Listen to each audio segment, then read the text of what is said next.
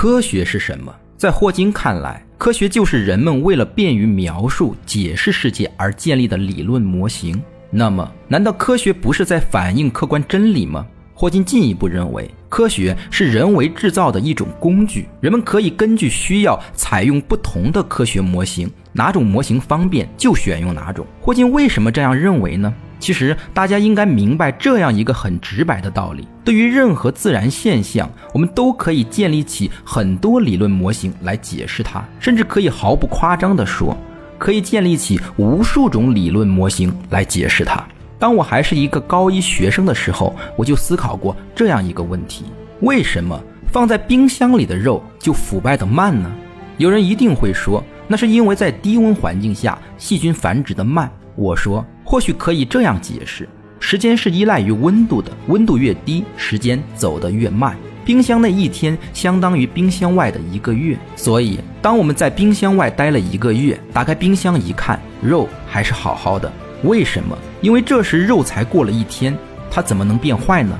各位，你能反驳我吗？你总不会说，那我们在冰箱里放一块手表，看看它走得慢了没有？其实我这个解释是没有办法驳倒的。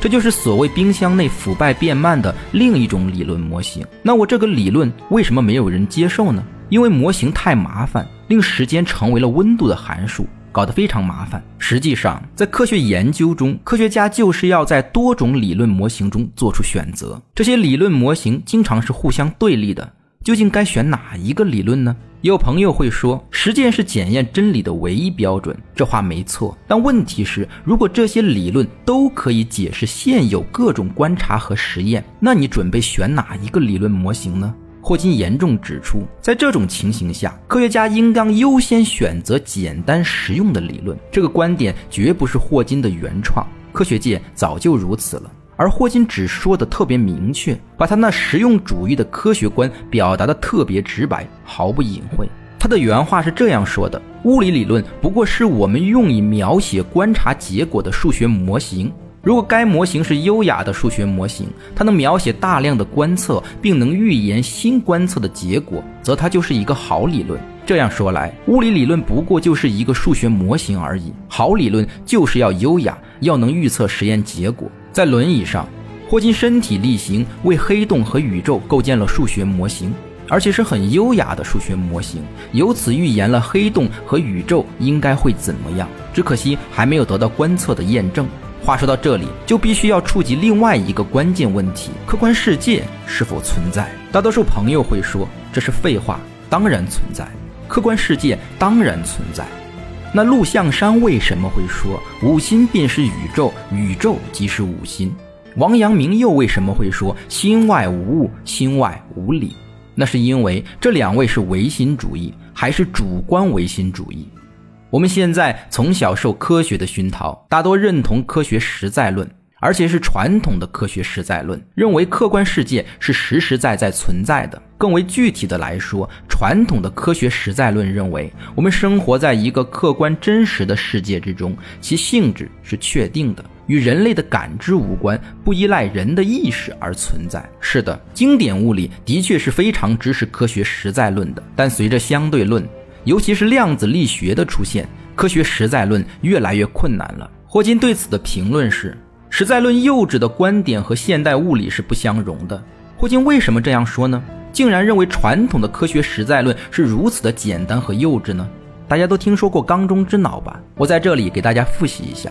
想象一下，你被一个脑外科的医生做了一个大手术，整个脑子被切了下来，而且放在一个大缸里。这个缸特别好，装满了维持脑存活的营养液。所以你的脑子在缸里活得特别好。更为重要的是，你的大脑的每一个神经末梢都连接在计算机上。这台神奇的计算机会按照程序向大脑传送信息，让大脑保持一切完全正常的幻觉。所以，对于你的大脑来说，一切都是正常的。各种人、八卦、霍金去世的消息、蓝色的天空、美味的泡菜都还存在。就连模拟你身体感觉的信息都准确地输入了你的大脑。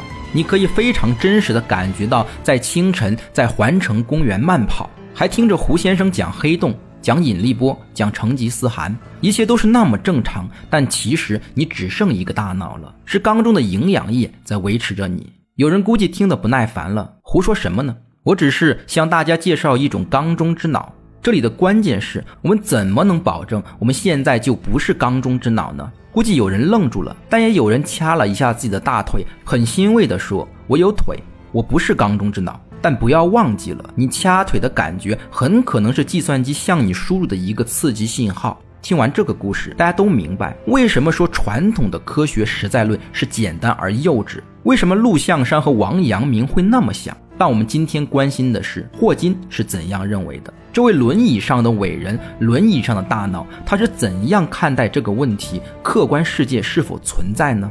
霍金竟然也说过另一个版本的缸中之脑。看过科幻影片《黑客帝国》的都知道，影片中的人不知不觉地生活在由 AI 制造的模拟环境中，生活在 AI 用电脑制造的模拟实在论之中，而且还能够保持平静而满意。当然，这是科幻片，大多数人对这个科学实在是一笑了之。但霍金严重指出，何以得知我们不过是一部电脑制作的肥皂剧中的角色呢？这个问题太令人深思了，我们直接沉默了。或许有人可以这样反驳：如果我们真的活在电脑制造的模拟环境中，那在这个模拟环境中就不应该有任何逻辑，也不应该服从任何定律，应该是特别随意。这个反驳是不成立的，因为 AI 给我们设计的程序是固定的，而且程序设定就是逻辑一致性、定律的一贯性，那我们的感觉就自然是这样的。而且这种软件设置对于 AI 来说也是最方便的。